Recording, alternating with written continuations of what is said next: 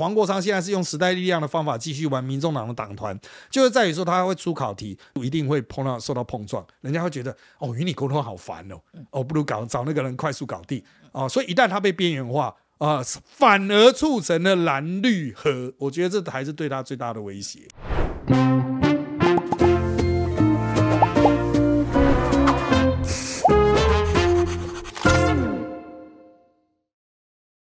是范琪斐，嗨，我是路易莎莎，欢迎收看《匪夷所思》。好，那这是我们这个选举完以后要播出的第一集嘛，哈、嗯。对。然后我们请到的来宾呢是人渣文本的周伟航，小周。嗯，我知道大家很多，我们上次留言我有看嘛，那很多人就说很多柯文哲的支持者，我们不要讲柯粉，嗯、就说这个小周老师是绿营侧翼，我必须要这边很郑重的说一下。如果你还会把小周老师当成绿营侧翼的话，先去恶补一下一些政治常识，再来做评论。我真的是不知道说什么。他怎么会是绿？他的 他很会骂绿的哎、欸，他超骂。对呀、啊，他骂先骂国民党起家，然后后来又跟民党闹翻，所以要说他是绿营侧翼，真的，您先去补补充一下，就是这个政治的脉络。那我觉得，之所以小周老师可以在，我们会邀请他来，然后也包含就是很多他会上很多电视圈，他某种程度上也算名嘴。那人家就是有这个专业，那名嘴的专业不是大家想想坐在那边可以舌灿莲花就可以，是真的要有内容。那我觉得这东西先稍微讲一下。嗯，对。然后小就再找小周回来，当然是因为我们选前就请他做了个预测了嘛，哈。那回来当然我们检视一下，看他讲的对不对这样子。嗯、那在开始的时候，我们第一个问题其实就是最近很热的一条新闻啦，就是有一些网红啊，包括艾丽莎莎，像是比特王，嗯、他们都有提出说这个选举有作票的这个嫌疑。啊，然后呃，当然，这个中选会马上就出来反驳了。但是这一些网红在讲这个话的时候，我说实在的，呃，我不知道他们知不知道这个指控有多严重。嗯哼，OK，这个真的是一个动摇国本的的指控，OK，所以我我想问一下小周哦，他今天在选举圈已经混这么久啊，来，他来跟我们讲一下这坐票的可能性到底有多少？好，来，接下来呢，我们再谈谈，当然是选举这个结果出来了，我想要知道小周他自己最重要的 take away 是什么？OK，哦，他的这个整个选举结果，他认为啊，他他最大的一个 story 是在哪里？这样子。那另外一个，我也想知道，我自己是觉得这一次选举最大的 story 就是呃，民众党拿的票比预期的高很多。嗯、那我也想知道说，将来他在国会里面以民众党这样一个呃这样一个党，说实在，我我到现在搞不大清楚他的核心价值是什么。嗯啊、呃，那他他的这次选的算是真的非常好。那我也想知道为什么选的这么好？他主要的票呢是从蓝的那边来的，还是绿的这边来？那将来他的发展是怎么样？在立法院里面，他到底是会跟绿的合作，还是会跟白呃还是会跟蓝的合作？我想知道小周的这个想法是什么。另外一个我真的也很好奇，就是民众党就是以前台湾的小党，到最后都泡沫化嘛。对，小民众党包含其实包含小周老师他们的时代力量这次选的也对，选的很差这样子，所以我也想要知道说，民众党有没有可能成为这个例外？嗯哼，啊，我想要看他的想法啊，你嘞？那范姐花很多时间讲的这个民众党嘛，我为了避免就是做一下稍微做一下这个 due impartiality，就是做个这个平衡，我也问一下民国民党。目前他们怎么盘算的？他们现在成为立院最大党嘛？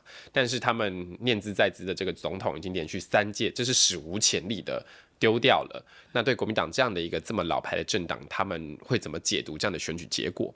那再来，他们在立院上，立院上会怎么合作？他们在立院上，大家真的说一直说啊，韩国瑜要当立法院长，台湾要完蛋了，真的会完蛋吗？这是第二件事情。那最后就是大家可以看到，就是像小周老师也讲了，那包含像是王业立老师也讲了，这个旧台中市区的这个三席，后来真的都是给国民党拿下了。那谁在那边辅选呢？卢秀燕。那如果说台中这么重要的话，卢秀燕成呃，卢秀燕市长选的这么好，我们会不会看到这个妈妈总统呢？还是我们说有机会，比方说这个蒋公子蒋万安，那他会成为二零二八年这个有机会代表国民党出来挑战这个总统大位的人选？这是我想问小周老师的。呃，另外一个我很想知道，就是马英九接受德国之声的那个访问，到底有多损 害，损害有多大？这样子。我分享一个我个人的小故事。其实我本来很还很犹豫的，就是要不要投，要投谁。我原本还在考虑要不要含泪投票，但是这个东西实在太败国民党的票了。而且就是你也知道，就是你那时候如果 follow 新闻的话，马英九因为讲完这个话。口有呃，国民党中央马上说哦，那个马英九已经从我们这个选前之夜的贵宾席单名单中移出去，你就知道这个非同小可，就觉得马英九出来助攻民进党，真的是要好好感谢台独教。OK，好了，那今天我们就来看看小周吧，他怎么看这一次的选举结果。OK，好，来小周先给我们讲一下最新的新闻哦，嗯、就是说这个像网红艾丽莎莎，哎是，最近不是在讲说就是什么有他觉得有作票的可能性啦，嗯、是，还有说什么这个这个开票的过程里面有很多问题啦，哈、那你觉得他这个质疑有没有有没有根据？这开票一定会有手忙脚乱，那终归是会有瑕疵。一个举票，光总统票一千四百万张，举起来放下来念出来过程中忙中有错。但是它有很多的这个呃这个所谓补偿机制啦，啊，旁边有人监票嘛哈，所以有一些错误会修正嘛。就算现场票数不对，他在后续点票的时候也都会再三确认。我们的民主选举经过那么长的时间呢，实际上你要说完全没有漏洞吗？也许是有漏洞，但我们还没有发现。但人类已经发现漏洞，其实都已经补起来了。所以现阶段来讲，你说你要有作票。我认为是趋近于零，几率非常低啦啊！所以我今天也很不客气的直接讲啊，以及说是在投票所做票啊，不如说在投票所做爱的可能性都还比较高一点啊！真的没有那么容易。你觉得很容易的事情，其实是你不了解这个过程而已。嗯嗯嗯。你觉得这些做票这个指控，嗯，造成的结果是什么？嗯、好，我先讲哦，开票投开票瑕疵。和作票是不一样，不作票是非常有益的。我要把一些造假的选票或造假的数据送出去，而记录了整个大选的过程。它实际上就是破坏了整个选举的公平性嘛，就是任何的造假啊、cheat 都是一样的。但是呢，回归我们现在民主宪政，它其实是建立在我们对于这个投开票的这个机关的中立性与公正性之上。我们相信所有主持投开票的人员，他是神圣中立的。然后他们所给我们的任何数据，我们都接受，并且构成我们这个民主国家的核心的权力来源。谁能够拿到最高的数字，他就成为这个国家下一任的领导者啊，或者是代议士。所以哈，实质上，当你去质疑这有作票的时候，这就是导致我们一个很常听到的名字叫选举无效啊。在过往，是不是台湾真的出现过作票？是的，在非常早的时期，可能是四五十年前，因为他可能会用停电的方式偷换票轨，或者是从某个地方挖出特定的选票，那事后又没有一个核对的机制，使得。当时的作票行为确实伤害了早期台湾的民主，所以回归我们现在的这个时代，因为我们有先前的经验，所以大家都很有警惕性。我们也发展出一个去过滤哈，就是从一开始选票的印制开始，到投票所的设置，到相关人员的训练，环环相扣。我们所作所为都是为了避免发生作票，所以。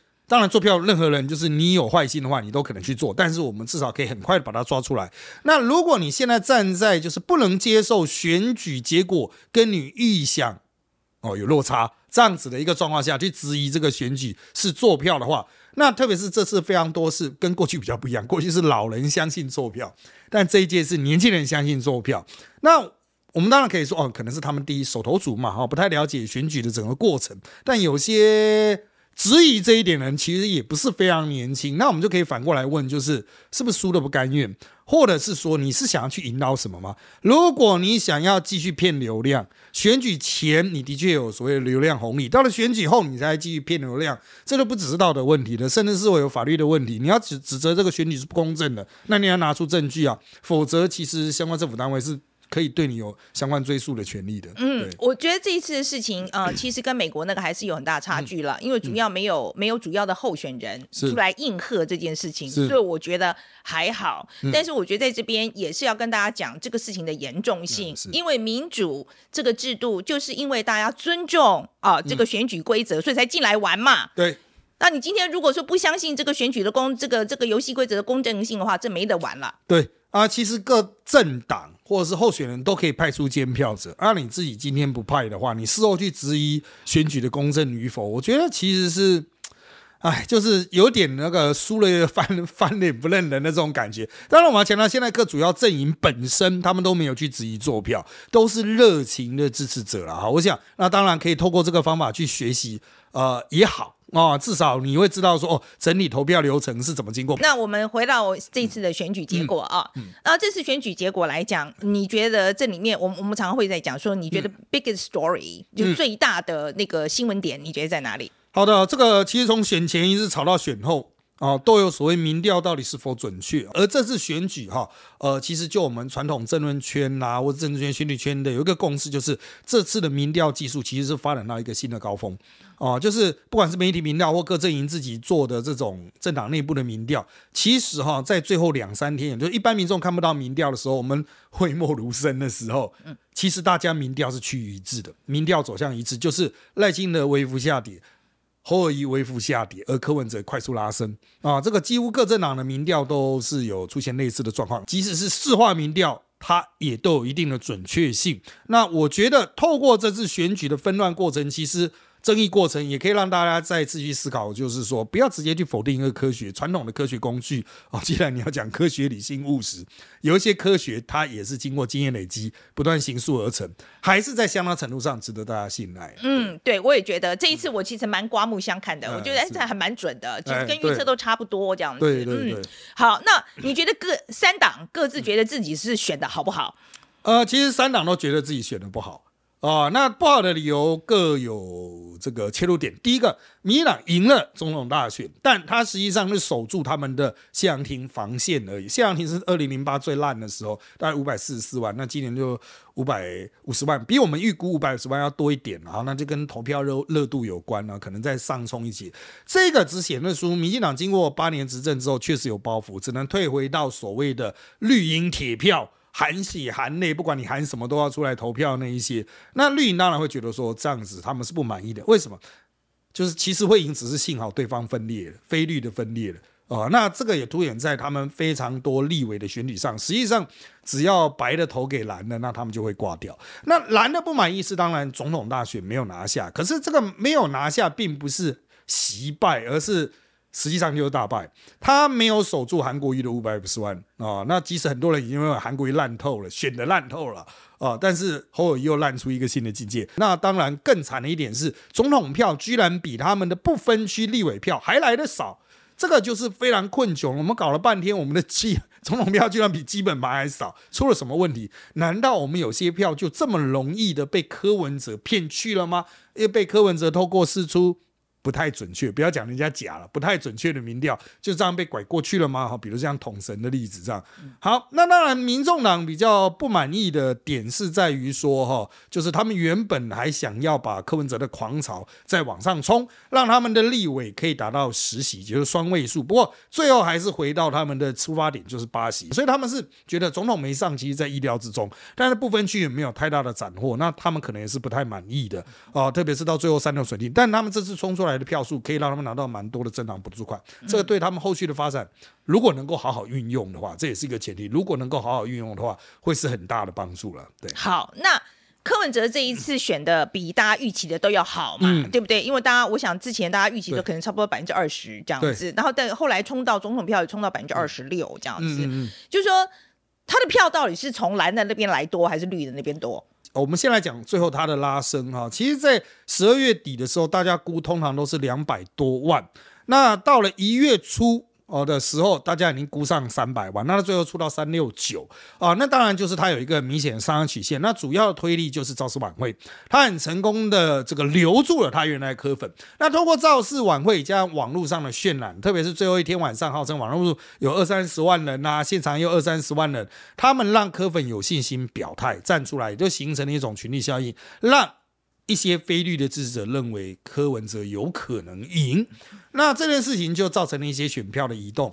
那根据我们在最后的十二月底和一月中的整个估票的评估，哈，就是含呃，就是从国民党那边可能有将近呃几十万、近百万票移走了，哦、呃，那民进党那边有在掉了四十几万票，所以就是柯文哲就是有这样子一口气冲上来啊，他就是一个选票的交换的效应。那这个比例就是从民进党大概流掉四十几万，从国民党大概流掉八十几万，它的凸显了柯文哲的支持者的比例，它是一个很特殊的。除了一些很核心、很 hardcore 的柯粉之外，绿的有一票，蓝的有两票啊。柯文哲就是照这个比例去建构出来，他每增加一部分，就是把绿拿掉一，把蓝拿掉二。所以如果侯友要胜选的话，就是想办法把那个二拿回来。可他拿回二的同时，又会有一。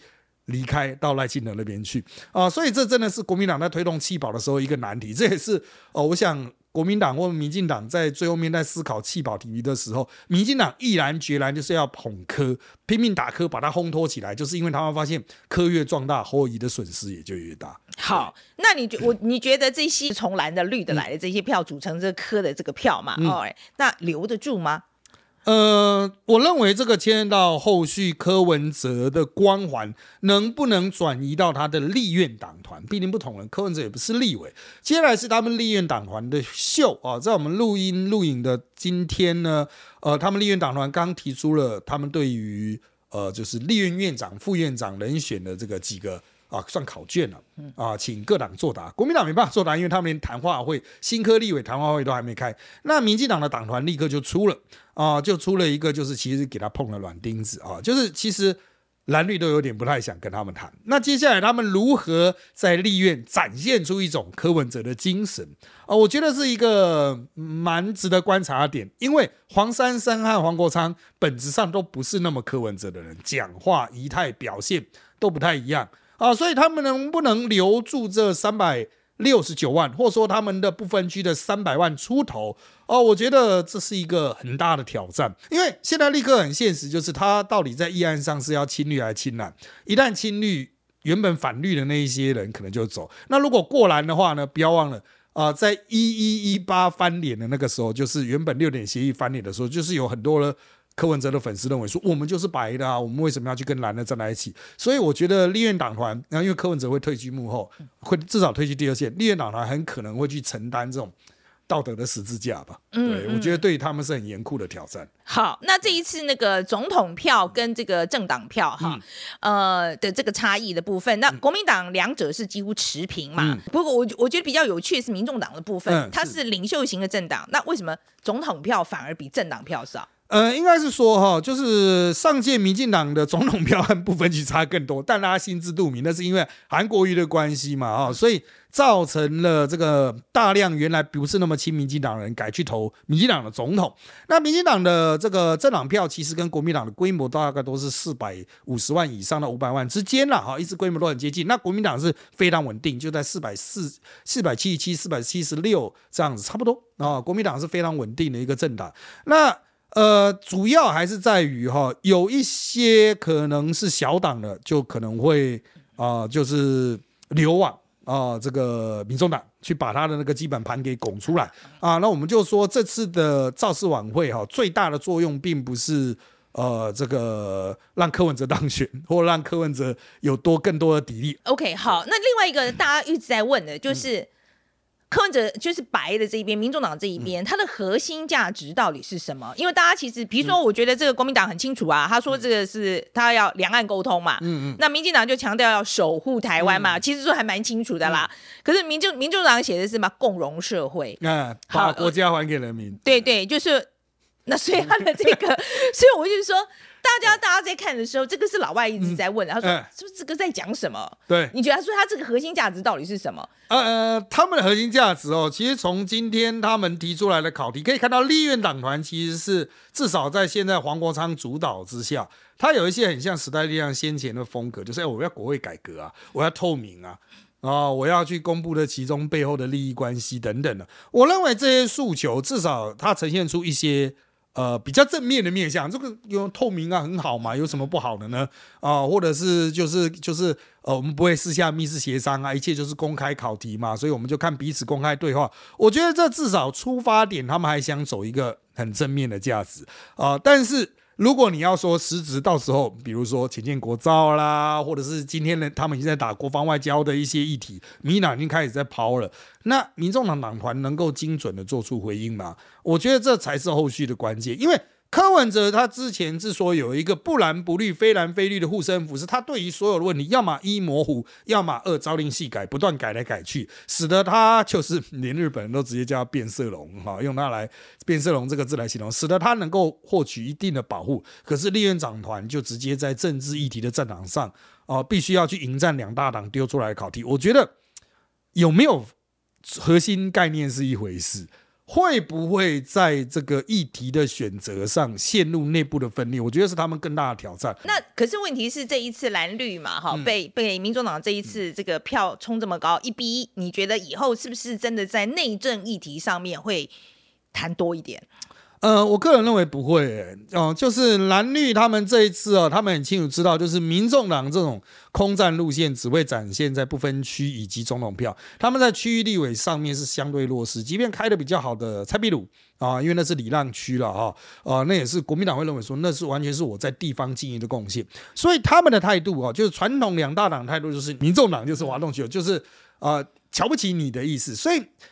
蓝绿，我认为他们在一些议题上仍然会保持充分的主动权。那绿营还有行政权，那他可能会更大咧咧的跟国民党谈预算上的交换，特别是前瞻，他为了要拉拢一些，因为其实席次并没有差很多，拉拢一些国民党的区域立委在特定议题倒戈哦，那么可能会在直接就是拿一些猪肉在那边吊，看看有没有人会上钩啊。所以我觉得可能国会会更加的赤裸，特别是在利益分配上面。好，那我们再来谈一谈，就是立立立法院院长。我先跟大家讲一下立法院院长怎么选出来好了。嗯，好，立法院院长原则上当然是就是大家就直接记名了就要去投啊。那理论上是过半者当选，但如果不过半呢？啊，他们有一个办法，就是如果第一轮不过半，第二轮相对多数啊。那相对多数，那当然现场操作也有很多这个。民众党可能就是以退席，或是继续投自己人，那国民党就用相对多数就脱颖而出啊，所以国民党的可能韩国瑜在搭他们自己的一个副立院副手出来，这是我们认为目前最有可能的。但其他的一些变数就是，比如说成功做成绿白合。绿白合，呃，成功做成绿白河，就是就第一第一波的时候，绿营就说服了民众党投给他们，所以第一波就过去了。哎，对，就直接第一波就带走，一波带走，让国民党没有演两波的机会。那为什么不可能是那个国民党跟蓝白河呢？呃，也是有可能啊，因为其实在这次的选举的中段啊，这个民众党在拉蓝营的票，特别是韩粉票的时候，不断的强调总统柯文哲、立院院长韩国瑜。啊、除了外面的那些旧韩粉直播主在喊之外，啊，他的发言人副秘书长徐府有说过，哈、就是民众党在立院就是会投韩国瑜当院长。可是徐府现在讲的话算不算数呢？显然黄国昌掌握了党团之后，因为我们也知道，一般政党都会授权党团去做很多相关的，很少一般呐、除了国家大政之外，你立院选院长这种内务是交给你党团去处理。那党团态度就是我们持开放。啊，这就可能会让国民党就是有点就是啊，你我们就知道你民众党都只是说说而已啊，签的字都可以不算，那之前说说的更可以不算。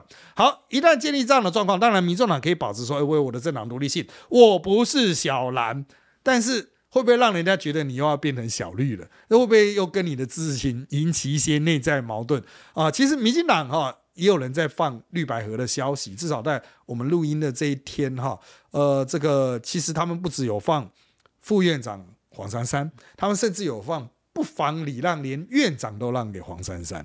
但是这样子开出来的条件，其实民众党他们已经表达他们不会接受，理由是他们不想折损现在的八个委员去当院长或副院长。我来跟各位说明一下，立院的院长和副院长，虽然民进党讲了好像韩国瑜当上院长会国家灭亡一样，但其实真的没有那么严重。院长他本质上是一个公道伯，他会有影响力，可以选择立院的人事。啊，基本的一些秘书处的人士，他也可以选定排定议程。不过，基于公道博的立场，他通常会让党团协商之后，你们决定怎么排，我再来怎么排。所以。韩国瑜其实他只要去坐在那边就好了，其实没有那么就是没有权力没有那么大，对，没有大家想象权力那么大。他在那边敲锤子，那要么就是学生去进公立法院的时候，他决定要不要动用警察去把人搬走，大概就是这个样子哦。就是当然有民进党说啊，他接见外宾如果用膝带是走路怎么办？我是觉得应该不至于到这么严重啊，他自己也没有那么 nonsense，但是呢。呃，原则上啊，院长、副院长啊，真的作用并没有那么大了哈。他就是坐上去之后，会让你这个党实质损失一个可以咨询、可以在投票的人，因为他坐上去之后，他不能投票，除非是完全院长、副院长都不能投票。哎，就坐上去那里的时候啊，坐上去那个主席台的时候，他就是公道伯啊，所以。呃，这个主席位置它就是一个龙衔了哈。其实大家虽然之前演的很不想让，大家也大家也只是想借这个议题来生事而已。OK，好，那所以你觉得两党就是这几个党会不会付出很大的代价来换这个位置？呃，目前我觉得说，与其说付出代价，不如说是丢出试金石哈，就是看看你能不能跟我合作，你要用什么方式跟我合作。我必须要说哈，就是我前面讲说，黄国昌现在是用时代力量的方法继续玩民众党的党团，就是在于说他会出考题，你必须来答应说。哦，你要推动这类型的改革啊，看起来开大门走大路，看起来叫人家写考卷，可是这是很现实的问题，就是以后我要跟你合作，我每天一天到晚我在那边写考卷，我是要写到什么时候？我还不如去跟那个跟我比较熟的说啊，大家坐下来跟韩国一坐下，拜托啦，然后我们就乔起来啦啊，这次我让你啊兄弟挺我一次啊，因为其实大家都知道嘛，他们党团很多内部的会议都是讲，像柯建铭就经常被吐槽啊。啊，每次都讲说这是最神圣的一刻，这是最关键的一刻。他关键一刻大概一一两百次，就是大家都是用这种话术。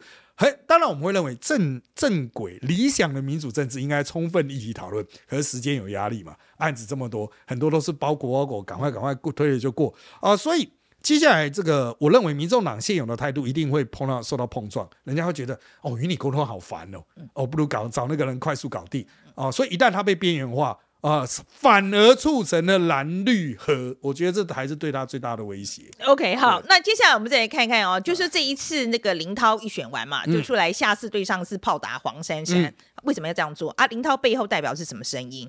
好，林涛当然他是朱立伦的嫡系啦，哈，他会出来骂，当然政界的解读一定都是说朱立伦不想当战犯，所以指着黄珊珊当战犯。那林涛其实在话中话外之意啊，其实不话外之，他也讲明了，就是。黄珊珊破坏了蓝白合，黄珊珊反对蓝白合这件事情是所有政界都知道的，所以我们甚至很多人认为，就是哦会促成绿白合的就是黄珊珊，那蓝白合搞不好黄国昌还比较愿意促成啊，这非常吊诡一件事情。但是啊、呃，就我们了解，它的背后力学结构是这样子，所以林涛炮打他也有遏制绿白合，嗯，这样子的味道在。重点是林涛抛这个话出去，他是有点想要看看引出党内会不会有其他的异音。你是说民众党内？哎，国民党内，国民党内哦，国民党内，国民党内会不会有其他原因？比如说，有人还是坚持，哎，这是朱主席的错，你不要怪黄珊珊。嗯，有没有人讲这种话？有谁啊？他背后代表的势力是谁啊？如果是边缘人马啊，不重要的啊，那我们也许可以忽略。党内将是一片和平，我们只要找一些人出来勤王护主，朱立伦的政权还可以维持啊。所以啊，我想各政党选完都会有一个找战犯的阶段，因为我前面承诺，我前面讲。大家对结果都不满意，他需要去做一个解释，才能够继续往前。好，那那接下来就是，你觉得民众党这八席会很团结吗？嗯。呃，我觉得这就陷入了一个呃，我们必须要说哈，就是呃，全部民众党的八席里面有做过立委的，其实只有黄国昌，连黄珊珊都没有当过立委哦，他只有当过市议员哦，还有副市长哦，所以在。缺乏议会经验，特别是立院经会经验的状况下，其实他们势必要一开始是必须要完全仰在仰仗黄国昌的立院经验啊。可是黄国昌他个人的领导风格，是不是能够让这些其实每个人也都是社会贤达，能不能让他们接受，让他们消化？当他们过了所谓呃新手入门期。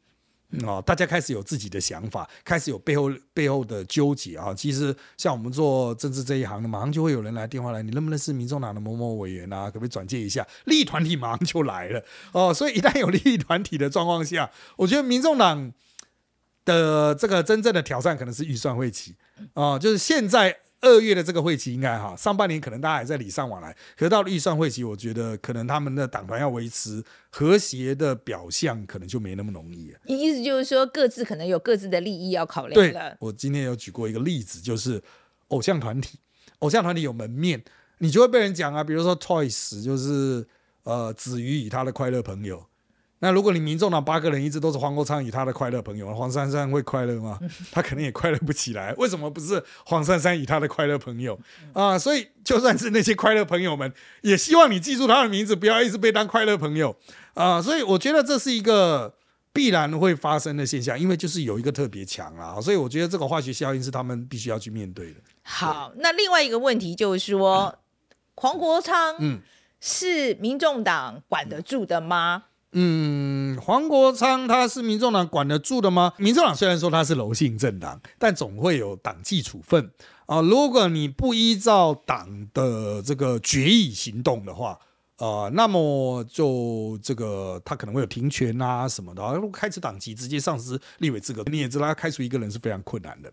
啊，所以可能的确，民众党党团会陷入某种程度的空转。当然，黄国昌与其他人意见不同，也不见得黄国昌啦，可能任何一个委员，因为他从非常独的一边一国的陈昭姿，一直到非常统的人都有啊。所以，呃，我目前看的格局是很有可能会发生。啊、呃，这个民众党自己在时间压力之前无法形塑出一个共识的状况，而蓝绿也都会用这个状况。那他们在所谓政党协商，现在只剩三个党政党协商的时候，他们可能会利用这个方式去击破民众党。哦、我讲一个政党协商，一般人可能不太了解政党协商，他党团三长去参加的。那么黄国昌不见得永远都可以出席。如果黄国昌没出席的时候，他党团所另外两长所做出来决议跟黄国昌不同的时候，又签下去的时候，哇！那最后面是怎么执行啊？我想这些细节部分都是过去大家很难想象，但是在一个意识形态其实差异性蛮大的政党，是的确有可能发生啊。一旦黄国昌跟其他七个人或其他六个人的想法不太一样的时候，哦，他是不至于退党啊啊！但我觉得依照黄国昌也有很多徒子徒孙的话，可能会引爆民众党的内战。柯文哲会不会被架空？有没有这个可能性？柯文哲一定不愿意被架空，但他现在缺乏一个战场。没有位置，他能够掌握的就只有党和党部。他已经讲明了，他绝对不会辞主席啊，所以他会一直在这个主席的位置上。那主席到底有什么权利呢？他这次的选举会有选举补助款，总统的部分是会给党的。那每个政呃每个政党你拿到部分去选票，一票每年有五十块啊，然后他们有三百万票，那一一亿五啊，所以是非常充裕了哈。依照目前的状况，我们评估他四年啊加总统总会有七亿。啊，然后他可以在这又运用这七亿撑这四年的党务运作之外，也可以去设计，包括如果有罢免，有人被罢免掉，他可不可以去选补选？可以，他可以新开战场啊，或者是直接准备挑战二零二六地方大选啊。那依照他们之前讲的不分区只能做两年这一类呢，不分区要下去选县市长，哇，有发了这个宏愿的话，啊，这七亿应该可以让他们选的很热闹。但是呢，如果失败的话呢？啊，二零二八可能就是柯文哲要过的第一个难坎。如果全面失败，跟今年的区域立委呃区域的立委候选人一样，全面全军覆没的话，哈，我觉得柯文哲会很难交代。他那个时候能不能卡住现有的位置，就是一个很大的问号。OK，好，那所以我们再看看了，反正两年，两年嘛，两年，两年嘛，就知道了。好，那我们先来看看看这个这个国民党的部分了哈。马英九的接受那个德国之声的那个访问，你觉得有没有杀伤力？呃，几乎是致命的一击啊！就是在他这个访谈刊出之后，我有跟国民党的算中高层啊，应该算党中央的人啊，做了多元的沟通。那多元的沟通是啥？就是、多元的，就是用各种话术的方式去问他们，OK，打探消息啊，可以得知，第一，马英九事前没有告诉他们会有这个访谈；第二，就是那个访谈刊出来的内容啊，包括中文翻译。还有大标，马英九都是认同的，这就是最麻烦的部分。如果你说中文翻译有误啊，那也许还可以凹一下，或是大标是恶意下标，也可以凹一下。问题是马英九认为那就是他要了，嗯、这就麻烦。他就是讲这个话，他就是要相信习近平，嗯嗯、那就是国民党要怎么消化？因为麻烦点在于说，你蓝白河的时候，你才请他当见证人啊，然后呢，马英九在刊出之后的第二日，立刻在两大报。上了头版广告，去喊呼吁集中选票，这个时候你切割它也很奇怪，它都变成了一个很严重的负数。而就啊、呃，这个事前不能讲，事后大家都看到了封关期民调，国民党的制度也因为这样子有明显的下滑。嗯啊，那就是。可以算是，因为他是在发生在前三天啊，所以依照七十二小时的这个记忆力理论，真的对国民党造成很致命的伤害。好，那这一次有很多学者啊正在讲，他们就是说国民党内部所谓的本土派，其实这一次蛮沮丧的。嗯，因为觉得这一次这个侯友谊推出来选之后，这个选的。结果不大好，哎、欸，所以这个本土派是不是因为这样子，在国民党内部恐怕以后讲话就更小声了？呃，本土派它有蛮丰富的内涵，也包括第一地方派系啦。但我们这次也说地方派系在立委大有斩获啊，因为他们也充分体验到再不团结就是灭亡啊，所以这一次所谓土地的主人呐、啊，或地方派系类型的啊，有一些、嗯、黑阴影之类的啊，通通都有顺利的达成他们的竞选目标，有些没有上啊，但都有达成他们的竞选目标。好，那。原则上来说，地方派系过关了，但侯友宜没有过这件事，应该怎么解读？侯友宜是本省级的，没有错。但是现在台湾，包括国民党内部，也不会认为说你是单纯用省级去做解释，他可能会去看说这个人到底有没有在地方深耕，你有没有跟地方有紧密的连接？那因此你说卢秀燕。那他也不是省级不省级，大家就认为他现在就是有点类似台中王了嘛。他在这次选举成功的帮国民党打下关键的三席，就是那三席真的让民进党就地躺平啊。所以目前看来，卢秀燕是接下来国民党内的。非常强的实力派，但你不会说他是外省挂，他就是很在地嘛。他在地方上的兄弟兄弟姐妹们非常多，没有人会觉得他是外省系统军系的，不会，全部人都当上地方系啊。所以我个人目前判断，地方派系不至于那么沮丧。那接下来呢？当然可能后续的国民党候选人可能是外省籍的，不管你是卢秀燕。或者是蒋万安都是外省籍的，可是他们的原来的外省色彩并没有那么严重，而且他们是有在地方上的魅力的。蒋万安跟卢秀燕这两个哪一个比较可能代表国民党出来选二零二八？二零二八，我们目前看来还是卢秀燕是可能性是最高的，他台东市场应该可以安全下庄没有问题。那他接下来可以去转进其他角色，比如说他都已经一下庄就开始立刻准备总统大选。啊，二零二六下来其实是蛮适合他，只要台中市能够浮选，包括像江启臣或其他人能够浮选顺利的当选，而且开出很漂亮的票数的话，他都可以夹带我拥有中台湾的这个余威去尝试挑战总统，所以他拼二零二八应该问题不大啊，除非有爆出什么大案。那目前看来，国民应该不是说外部敌人了，内部敌人应该是不存在的啊。蒋万安依照我对他的认知，他比较胆小，应该会。再好好做完之后再说。嗯，那国民党的他其实很多都是现在就讲，就是在地方诸侯嘛。嗯，那他这个国民党党中央对于这些地方诸侯到底控制的能力怎么样？啊，好的，呃，原则上啊，这些地方诸侯党中央只能讨好啊，特别是在郭董。风波哦，不管你要叫风暴或风波，就郭董宣布要参加国民党的一个不是初选的初选的那个过程啊，在这个郭董风波的过程中，有很多地方派系倒过去，一度让党中央非常紧张。但大家也看到嘛，最后他就是用不分区，或是用一些。提名的方式来安抚这些地方派系，很成功的各一个一个把他们拉回来。这也可以看出来，党中央还是拥有相对的手腕，就是你在跟首富对决的过程中，并没有被金钱打垮。但是地方派系所带来的另外一个考验，就是他们在一些议题的合作上，哈，可能不会那么的积极，因为他们非常需要钱。非常需要地方建设，可能会跟民进党妥协哦、呃，因此国民党中央可能会随时被他们拉一把，特别是在一些重大议题。不过在意识形态议题上，地方派系我认为他们会充分配合，就是打一些蓝绿啊、统独，他们会充分配合。好，那好了，我们再讲到小党了。嗯、那这一次小党整个几乎都覆灭了嘛？嗯，是。那前两天我们也碰到一个绿党的候选人，嗯、他就说，选的真的是他都不知道还不再继续了。嗯、OK，那你觉得小党的空间是不是真的就就此就是宣告？嗯。结束了。好，这每当有人说小党要结束的时候，是结束的是一个小党，但随时会出现一个新的第三政党啊？为什么呢？因为其实台湾现在有第三政党啦。对，有第三政党，可是我们过去的第三政党很快速就被人民抛弃了。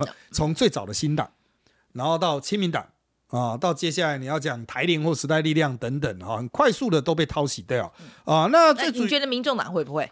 民众党目前当然很多人说他有点打破过去的轴线哦，他第一届是五席，第二届是八席，感觉是正面成长，但主要还是落实在地方实力能不能培养起来。今天你有这些钱，你是要去培养议员级，还是把钱砸在县市首长？这是完全不同的策略。那如果你要可长可久，应该是民进党的策略，我从地方开始养议员，乡镇市开始拼，一路去养出足以拿下县市的候选人，这是民进党路线了。所以有人说，现在民众党会不会是？以前的民进党这样子，但是要看他怎么去投注资源，因为你没有培养人才的话，哈，实际上你要直接拼大选，很容易被看破手脚哦。就是实际上你也不会选举啊，你喊的都是同样东西啊，经济学上立刻变异消息就递减下来哈，它就市场东西就卖不掉。再来是狂潮式的政党，有时候还是需要回去面对选民的质疑，因为你第一次玩这种狂潮，要注意这一次柯文哲之所以能选得那么好，是因为除了台北以外。其他地方都还没有机会投过柯文哲 所以他的台北选的很烂。但在其他地方至少是第大家第一次可以投柯文哲，所以他可以带起一个广场。可是接下来呢，你这种宗教式的推波。能不能够真正延伸到那么远？我就讲一个非常现实的问题：如果你是老的政党或理念型政党，选民会说，我要你要跟我沟通理念，我要认同你的理念再来投票，他会有一个沟通成本的问题，成本就很高啊。像地方派系，他就要经营大量服务处，不断去沟通嘛，因为我没有理念啊，我很黑金啊，所以这个是我服务很好。我就必须投注服务成本。那理念型政党，我要花很多时间去说服啊，那些绝青啊、文青啊，每个都有各自理念，很难搞定啊。讲了十几二十分钟拉不到一票。可是宗教型政党为什么很容易起来？他只要喊台湾的选择柯文哲，你不用思考，把国家还给人民，大家票就投来了，成本极低。可是那是第一次。第二次人家会哎，之前答应的东西拿去了，你沟通成本就拉上来，所以我觉得这个就是所有的小型政党都会面临的，就是大党因为资源多，他可以去摊付摊提这个中沟通成本，那进大量辅助。可是小党你如果没有一开始精准投资，投资在你可以去回应沟通成本的这个部分的话。哇，那你下一次可能就会灭掉了。好，那再回到刚刚我那个问题，嗯、所以台湾的小党现在怎么办？嗯、还有前途吗？小党就是你完全没有席次的话，其实我个人认为就是有多少钱做多少事。如果你的整个党的资源就只能拼一个议员，那你就拼议员。你先拿下一两席议员。其实像现在台湾很多没有立院议席的小党，它都是有议员的。那你就回归议员的层级，好好去做。做久了之后，你也许可以像阿苗那样子哈。他虽然是一个孤鸟，社民党就只有这一席议员，可是他有挑战区立委的实力，而且还是可以一打一的这一种实力。所以我觉得，就是你好好去做好你该做的事情，在你的成绩该做的事，你就有扩大挑战啊！你甚至比其他不同政党的竞争者都还要耀眼，人家可能被迫要提你啊啊！所以我觉得这是一个小党起来的操作策略，而不是说。什么事情都要诉诸总统大选哦，或是什么事情都要诉诸全国层级的选举？我觉得可能在一样也是投资回收的观念，可能投资上来的回收的效益没有那么高。好，那你时代力量，嗯，嗯，接下来怎么办？我们现在首先是我们少了政党补助款之后，我们就必须把常备的人力和党部直接裁撤掉。那最可行和可行的方式就是新媒体化。我们就完全的转到网络化，然后把整个体制缩编到可能就像一个议员服务处或地方服务处的层级啦。因为实体是最贵的，台湾最贵的就是房租嘛。哦，还有就是你有固定一个人坐在那边的话，那少了这些的话，那我们就剩下网络党部，然后把一些服务的量能转移到现有的议员。我们还有大概六席，因为最近可能会补上一席，新的一席补上啊，因为人家会选他补上。好，那接下来。就是除了议员该做的事情做好之外，马上会面临一个很现实的，就是原来的那一些时代力量打的议题要怎么跟进？那很明显的就必须回到街头，回到社运团体，或者是寻求跟其他政党的合作。那这一次选举有人诠释，就算右派的胜利啊，出现一口气出现三个右派的大党，然后左派声音完全都没有出来，所以我们认为这也不见得是一个完全负面的开局了哦。就是接下来势必就是在台湾会有一些。呃，弱势的议题、社会的议题，因为权力的分赃而没办法真受到重视嘛，大家觉得说我不用理你啊，反正你们不会有席次，选举不会影响我，那可能被压久了就会造成某种程度的爆发力哦、就像二零零八的右派复辟之后，他压到二零一二已经快压不住了啊、因为他没办法透过选举。实施出实现出来，所以二零一三马上就一连串大型社会运动，所以我觉得这是一个蓄力的过程啊。王婉玉嘛，好像拿了五万多票，嗯、但是实力在选区跟不分区这次都没有没有斩获嘛，哈、嗯。陈娇华就公开质疑说，这个王婉玉啊，嗯、这个选前公开战黄国昌的决策，嗯嗯，有是有问题的。你自己现在看呢？回头看，嗯，你觉得是不是不对？我认为这个决策是必要的哦，因为黄国昌已经跑到别的政党。就是你不去跟他做出市场区隔，你这个党就会变得完全被他吸纳，你就变小白了，还不是小绿了。呃，过去黄国昌人一直批评时代力量现有的核心是小绿，呃、但是实际上我们在地上，因为王婉諭也是他的那个选区也是有民进党，而且他很成功把民进党压到第三名哦。哦、他是在那边，甚至在竹北市还拿到最高票。呃，所以事在人为啦，就是。如果你有一个核心价值跟人家是不同，那你要讲清楚。那时代力量批评黄国昌不是单纯直接骂脏话，我们是骂他一个问号，黄国昌，你现在还反服贸吗？黄国昌始终没有回应。那当然，很多黄国昌的支持者对这点不满，说你怎么可以去质疑黄国昌这点？但是这个问题并没有解决。时代力量还是反对服贸，不止反对黑箱，我们是反对服贸。那民众党呢？其实他们有几个表示意思，表示就是服贸好啊，可以让大家薪资上升啊。那我们当然要去问黄国昌，你是站在哪一边？啊，如果黄国昌你站过去的话，那是不是反服贸的票请全部过来我们这边？所以我认为这是建构一个政党格局的必要的动作。当然，我要强调了，陈椒华要提出他的这种想法，我认为是一个党内的言论自由。哦，就像他在当主席的时候，他所提出的公投案，我几乎都是反对的。公投案答案，我几乎跟他是完全相反的。可是他从来没有跟我施压。同样的道理，我认为这也是一个彼此一个至少。民主政党应该有的正常的党内的讨论机制。那那个有些人就会讲说，这个时代力量啊，嗯、好像把力气都监督在在野党上面，嗯、不是在监督真正的执政的这个民进党。嗯呃，应该是说时代力量什么党都监督了，因为对于时代力量来说，所有党都是敌人啊、都是对手啊，不要讲敌人了，都是竞争对手啊、时代力量花很多时间去监督，包括民进党的相关的一些法案啊，哈，长期还有交通啊、特别是民进党的一些交通政策，像那个爆闪灯等等的啊、那对于国民党也是有非常多多的监督，你国民党地方也执政了，那实际上回归民众党，很多人说啊，民众党存在也啊，其实也不是啊，他有新竹嘛，也有金门是他们执政的区域，但是哈。大家都把监督这件事情想得太过三权分立，好像就是有个行政权，有个立法权，立法权的监督行政权，有行政权人才要被监督。但是实质上政治上的监督，我们就讲到媒体是第四权，难道媒体只监督执政党吗？所有的这个在野党的人哦，所有的问题我们都不去问吗？所以真正正确的政治的监督态度是。监督有过失的人，监督坏人，你不要管他是执政在野，在我们的政治体系里面有蛀虫，有坏人。有不当的地方，我们就应该把它揪出来，这才是一个正确的监督的态度。好了，谢谢，谢谢小周。关论了。好，我们先讲一下对小周说的部分啊。好的。呃，有这个各自有什么 take away 这样子，印象比较深刻的。然后第一个，我当然是我觉得有关于这些网红对于坐票的这个质疑这件事情，我要再讲一遍啊。嗯。我觉得，除非你有非常确切的证据，真的不要随便乱讲，因为这个真的是我要再讲一遍，这是动摇国本的事。我觉得今天这个是。大家为什么会进来相信民主这个制度，就是因为要相信这个游戏规则。如果说你今天质疑这个这个中选会的公正性，你质疑这个这个有呃选举规则的中的中立性的话，我觉得大家为什么要进来玩呢？我希望大家趁这个机会呢，真的就像找小周讲的也好哦，大家去了解一下，就整个过程，OK，投开票的过程这样子，多了解一点啦。那另外一个是呃，我们可以谈一谈那个讲的。就是说，将来在立院里面，嗯，到底是会。呃，绿白合还是蓝白合？真的没有人看得出来。对，没有人看得出来。可是我觉得小周提出的那个蓝绿合，我觉得蛮有趣。哦，你说因为觉得民众党太啰，黄国昌太啰嗦，所以决定我干脆不要跟你谈。对，就我们就在特定议难搞。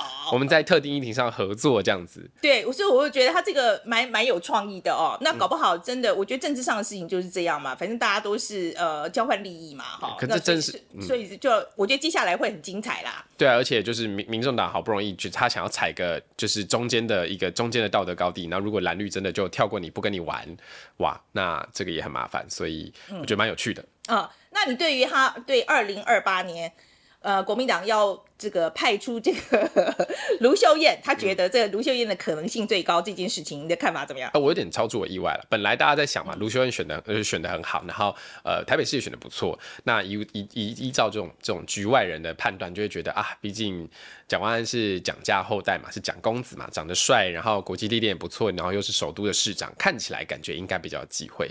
但小赵老师分析完说啊，这个因为台中市的旧选区这个三席全部都是妈妈市长卢秀燕选出来。的那妈妈市长也没有所谓这个逃跑的包袱，然后再加上他身边就是有现在选出了这么多的人，他在这个关键选区掌握的力量，确实可以让他有叫板这个二零二八的本钱。我觉得这分析也是蛮有道理。反正我们大家看看嘛，哈。然后接下来小周有讲到说，接下来两年其实对民众党蛮关键的啊，因为他有说这些不分区立委其实做两年嘛，那接下来都应该要去选这个地方的选举。我觉得做不到啦，但是真正好像小周老师说的，其实是这个其中选举会。会对柯文哲来说是一个非常非常大的考验。嗯，对他来讲也是个期中考这样子。我觉得搞不好是政治生涯之 生涯终局之战。哎啊，马英九这个事情啊，我说实在，我我呃，马英九这个事情，我当然我说实在，我自己一看到那个德国之声的那个报道的时候，我其实说真的，我蛮气的。而且我我觉得我们一直在讲国防议题这个东西讲了这么久，我觉得战备思维是多么重要一件事情啊。所以那时候看到马英九这样讲的时候，我真的蛮气的，还说什么。可以信任，要信任习近平。对这个，啊，你很气哦，我我我我我笑嘞，我我这是真的笑，不是因为我知道赖清德稳了所以笑了，而是因为第一个马英九不是这个，他已经淡出权力中心了啦，所以他的东西其实会带给国民党中央很大的麻烦。可是照小周的讲法，的确是杀伤力很大。对啊，因为大家不理解的人就会觉得。呃，毕竟马英九还是国民党的一个门面嘛，就是所以大家还是会觉得他讲话好像多少程度带有民国民党中央的意思，但实际上不是这样子的。嗯，好，那我觉得最后还是讲各自讲一个我们自己的 take away 好了，嗯、就是看到这一次选举的 take away 啊，你先讲好了。我先讲，嗯，我是觉得。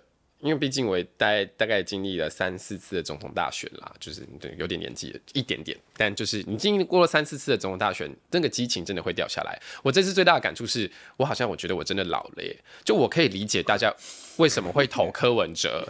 我我可以理解年轻人二十到二十九岁为什么会投柯文哲，然后年轻人为什么会这么喜欢他，因为他讲话听他讲话就是爽，听他讲话就是觉得哇，这个人讲话很有道理，然后又很聪明，然后他又是这个蓝绿之外的最好的选择，所以就是大家去投他，我觉得可以理解。我身边很多人也投他，可是可能因为。个人的经验的关系，你就知道政治其实不是这样子运作，这不是一个长久之计。你不会这样被这样的人吸，在你我投过他两次，你就不会再度被这样的人吸引。那可是问题是，我觉得你觉得你长大了是不是？某种程度上吧。Oh, 但是可是我觉得，我我后来就会反省说，那我是不是以前在我还支持柯文哲的时候，其实我也变得很像是这次的。支持者一样这么的激动，就要人家请勒别人，然后叫人家一定要支持柯文哲。我有时候会去想这件事情。你那时候会请勒别人哦？我不会啦，我没有真的，我没有真的请勒。我觉得是怎么样？要投给柯文哲都要去请勒别人嘛？但是你就会想要说服你爸妈，你就会觉得你们不懂，你们不懂年轻人想什么，所以我一定要说服你。就我懂那个那样的心态。可是我觉得有些人真的是做得太过火，然后那个柯粉跟韩粉到后来，有些我真的是有点办没有办法分出来。这这点真的让我非常困，尤其侧翼好吗？随便，但 就是尤尤其是我是这样子，我们很平衡。我 I don't care, I don't give a shit。但总而言之，就是你去看就是底下留言，或是看就是一些 Instagram 的回应的时候，你就会觉得说，OK，好，Fine，suit yourself，就是随便你啦，OK 的。好啦，那我自己最重要的 take away，我要再讲一次啊、喔。我我觉得这样当天就是投票当天早上，其实我的心情非常平静，因为我觉得选三个候选人对我来讲影响不大，因为我是真的觉得，呃，在国家就是对外政策上面，尤其国家的这个定位上面啊，我觉得三个候选人。其实他们的空间都很小，因为台湾的选民要的就是维持现状这个东西。我觉得我不相信任何一个人选上之后，他可以背离这个民意太太远。OK，那有关于我觉得现在国民党现在在国会已经变成啊、呃、第一大党了嘛，哈，多数党了。我是真的想，我是要提醒大家啊，就是说这个。这一次大家都是 on camera，都很明白的讲了，中国是个威胁，那么要跟美国合作，加强他台湾的国防这件事情是要做的事情。我希望，我希望你们会记得你们在选举的时候讲过这个话。我 OK，范姐太乐观，我觉得这个就是这就是我们媒体的责任啦。然后就是看接下来这个在立院的时候，我们当我们看看嘛，国防议案提出来的时候，国民党怎么表现嘛？我现在就这样讲，我就说我们一定会跟跟这个议题跟得很紧。All right，、嗯、好了，我们可以看看到时候怎么样啊？看是你对还是我对？I don't know，我不晓得。我只是觉，我只是觉得要给他一个 benefit of doubt。我们看一看这个政党有没有可能啊？今天把这个话兑现。Okay. All right，好，那今天对于这个小周讲的或是我们讲的啊，大家有什么意见？欢迎留言给我们，告诉我们。那如果喜欢我们的频道的话，应该要按赞、订阅、分享的内。好，谢谢大家。